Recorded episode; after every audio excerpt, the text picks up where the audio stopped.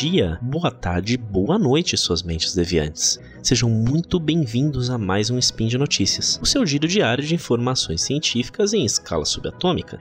Meu nome é Túlio Tonheiro, advogado e groseleiro, e hoje, dia 22 de maio do calendário Decátria, e dia 27 de novembro do calendário gregoriano, eu faço uma pergunta para todas as mulheres, meninas, senhoras e garotas que me ouvem: até quando será que vamos demorar a aprender como sociedade a respeitar vocês?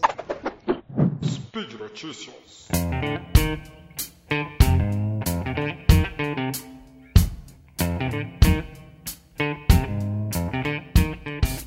Em outubro de 2022 aconteceu um evento que só foi amplamente divulgado agora no final de novembro. O primeiro promotor de justiça auxiliar de Taubaté, Alexandre Mourão Mafetano, no meio de uma audiência do Tribunal do Júri, acusou a advogada de defesa Cíntia Souza de rebolar para chamar atenção para si no meio da audiência. Fazendo uma introdução prévia, no Brasil, nós temos meios diferentes de conduzir processos de acordo com o tipo de caso. No geral, audiências são realizadas sem plateia, somente com a presença das partes envolvidas, seus advogados, ou de um promotor ou procurador, quando o caso envolver o Ministério Público por algum motivo, e dos juízes e seus auxiliares, é claro.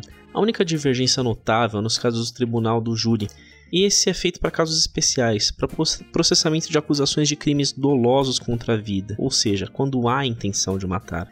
Pela lei brasileira, além das partes que eu citei antes, há necessariamente a presença do júri, que é constituído por 25 pessoas, das quais 7 são sorteadas e escolhidas para serem os representantes da vontade popular no caso, tendo como função ouvir as teses, analisar as provas e responder às perguntas formuladas pelo juiz do caso, para decidir pela condenação ou absolvição do réu. Se quiser saber mais, eu te convido a ouvir os episódios do SciCast do Poder Judiciário e de Processo Judicial. Pois bem, durante uma audiência do júri, tanto o promotor quanto o defensor, o advogado do réu, fazem declarações e debates, sendo livre que se levantem e andem pela sala enquanto argumentam, para tentar convencer o júri da sua tese, falando inclusive diretamente ao júri. É normal que tanto o promotor quanto o advogado ou a advogada do caso que eles falem do réu e das testemunhas, por vezes colocando em xeque a credibilidade dessas pessoas por qualquer dos seus, dos seus argumentos, que é bastante válido. O que não é válido é o ataque pessoal e sexista a uma profissional no exercício da sua função para tirar a seriedade da sua atuação. É bom lembrar que atos de expressão de injúria, ou seja, ofensa e depreciação em função do gênero e orientação sexual, já foram considerados no passado como indistinguíveis do crime de racismo. No caso, essa conduta foi analisada pelo Supremo Tribunal Federal na reclamação de número 39.093, declarando que se faz equiparado à conduta de injúria racial atos de discriminação contra pessoas por conta da sua orientação sexual, homoafetiva ou frente a transexuais. Por analogia a esse caso, seria indistinguível que esse tipo de conduta não seja aplicada para outras expressões de sexo e sexualidade, inclusive mulheres. Esse tipo de crime, aliás, ele é considerado imprescritível, ou seja, ele não pode deixar de ser punido em razão da demora na condenação, e ele é inafiançável, o que significa que a pena não pode deixar de ser aplicada por um pagamento de fiança pelo acusado. O promotor Alexandre Mourão Mafetano era conhecido por ter um perfil ácido e provocativo. Ora, a gente tem que deixar de confundir desvio de caráter com meros traços de uma personalidade difícil.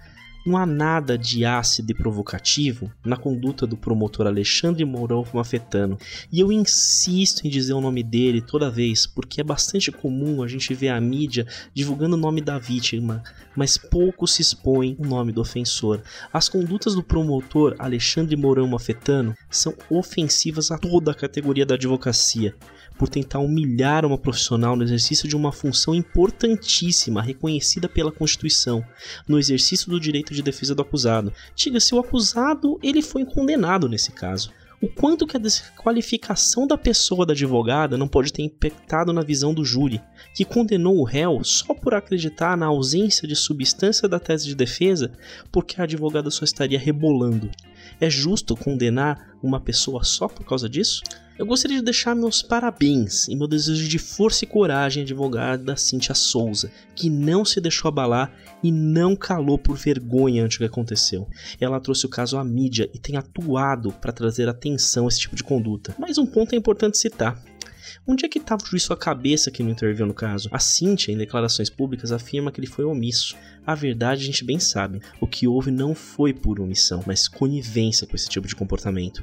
Vivemos no que sabemos ser uma sociedade até hoje pautada por um machismo estrutural, que rebaixa as mulheres a todo momento. Sabemos isso pelo conhecimento comum de divergências salariais ou questões como demissões promovidas contra mulheres após o nascimento de seus filhos. Uma pesquisa em 2016, realizada na, na Faculdade Getúlio Vargas por Cecília Machado e Valdemar Pinho Neto, analisou dados dos anos de 2009 e 2012, constatando que quase metade das mulheres perdem sua posição em emprego formal até três anos após o nascimento de seus filhos.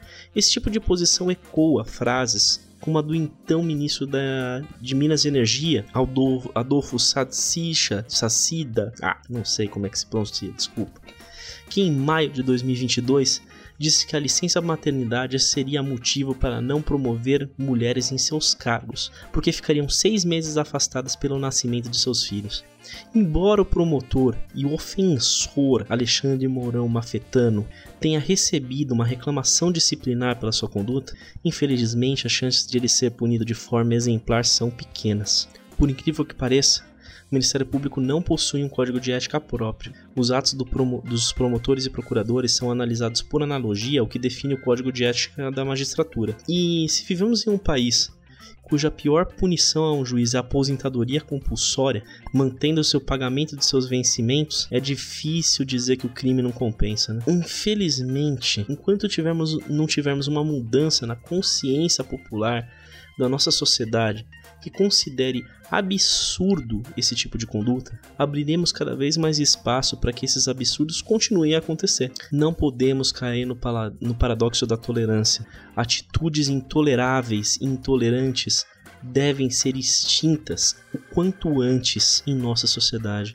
E como vimos nas duas últimas eleições federais, o voto é a nossa melhor ferramenta para elegermos representantes que nos ajudem a mudar a realidade do país. Por hoje é só. Eu peço desculpas se eu parecer cansado aqui na gravação. Eu comecei a gravar já era passada da meia-noite, e amanhã eu ainda acordo cedo, pois vou estar na escola da minha filha, promovendo o nosso trabalho de divulgação, de divulgação científica aqui da nossa equipe do Deviante. Queria dizer para vocês que apesar disso, eu amo estar aqui. Ser capaz de trazer para vocês informação e conhecimento, compartilhando o que eu aprendi é muito importante para mim. Se eu puder ajudar uma só pessoa, eu já cumpri minha missão aqui. Como sempre, as fontes do conteúdo discutido estão na descrição. Se puder, comente, compartilhe. E um muito obrigado a todo mundo que faz esse trabalho lindo possível, graças ao apoio financeiro que vocês nos dão. Sem isso, não teríamos como manter nossos servidores e pagar nossa equipe, de edição principalmente né? Valeu, editor.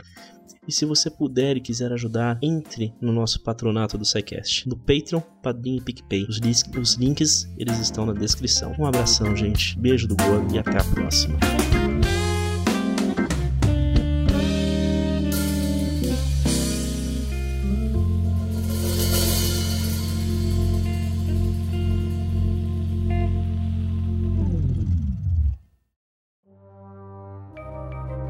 Este programa foi produzido por Mentes Deviantes. deviante.com.br.